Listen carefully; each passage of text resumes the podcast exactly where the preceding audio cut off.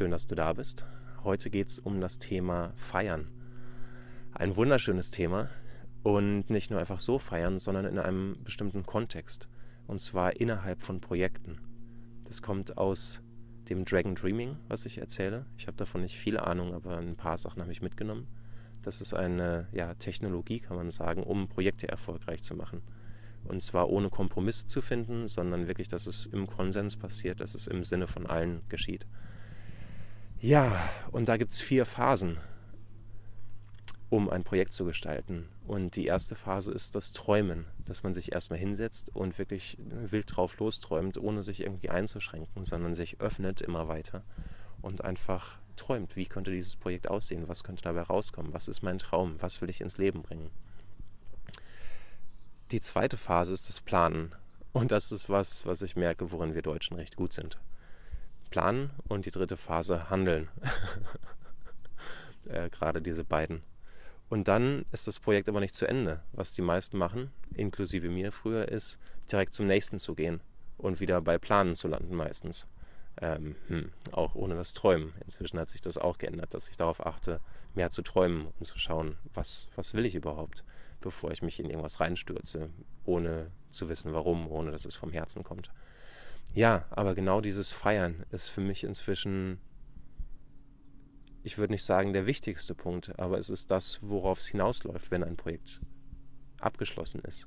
Dass ich mich nicht sofort ins nächste stürze, sondern dass ich einfach das Revue passieren lasse nochmal, dass ich die Dankbarkeit habe, dass ich die Freude darüber habe, dass ich es einfach genieße, etwas geschafft zu haben, egal wie groß oder klein das ist, dass ich mir auf die Schulter klopfe, dass ich auch das wie so ein ja, Ritual zelebriere. Also es braucht nichts Großes sein. Es kann auch sein, dass ich in die Stadt gehe und mich in mein Lieblingscafé setze und dort einen leckeren Tee trinke. Es geht vielmehr um die Einstellung. Wie mache ich das? Und mir die Zeit dafür zu nehmen, also den, den zeitlichen Rahmen zu feiern und einfach in dieses Gefühl zu gehen von, yeah, ich habe es geschafft, genießen, Lebensfreude. Vielleicht auch tanzen, einfach Musik anzumachen und mich einfach dazu zu bewegen. Ja, und das ist eine Sache, die ich sehe, die in unterschiedlichen Kulturen ist es recht unterschiedlich. Zum Beispiel die Inder, die sind recht gut ähm, nur im Feiern, aber ohne vorher irgendwas gemacht zu haben und im Träumen. Und bei denen fallen so die Schritte des Planens und Handelns einfach komplett weg.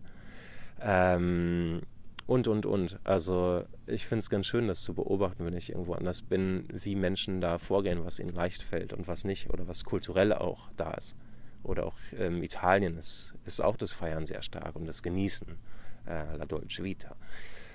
Und ich weiß nicht, ja, da weiß ich nicht, wie es mit Handeln und, und Planen ist und äh, Träumen. Ja, das aber als ein kleines Video einfach für heute. Und du kannst ja mal schauen, was bei dir an Projekten auf dem Tisch liegt oder woran du gerade bist oder was du vielleicht abgeschlossen hast, aber noch nicht wirklich gefeiert. Und das ist auch eine Sache, für mich ist es auch das bewusste Beenden eines Projekts, also es dann wirklich komplett loslassen. Und es ist vorher irgendwie nicht abgeschlossen, bevor ich nicht gefeiert habe. In, in mir, in meinem Sein. Vielleicht gibt es dir noch was bei dir zu feiern, was du nachzuholen hast. Wenn ja, mach das. Überleg dir was Schönes.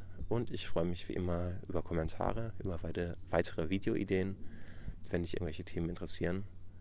Auch ganz spezifische Fragen und wünsche dir einen wunder, wundervollen Tag.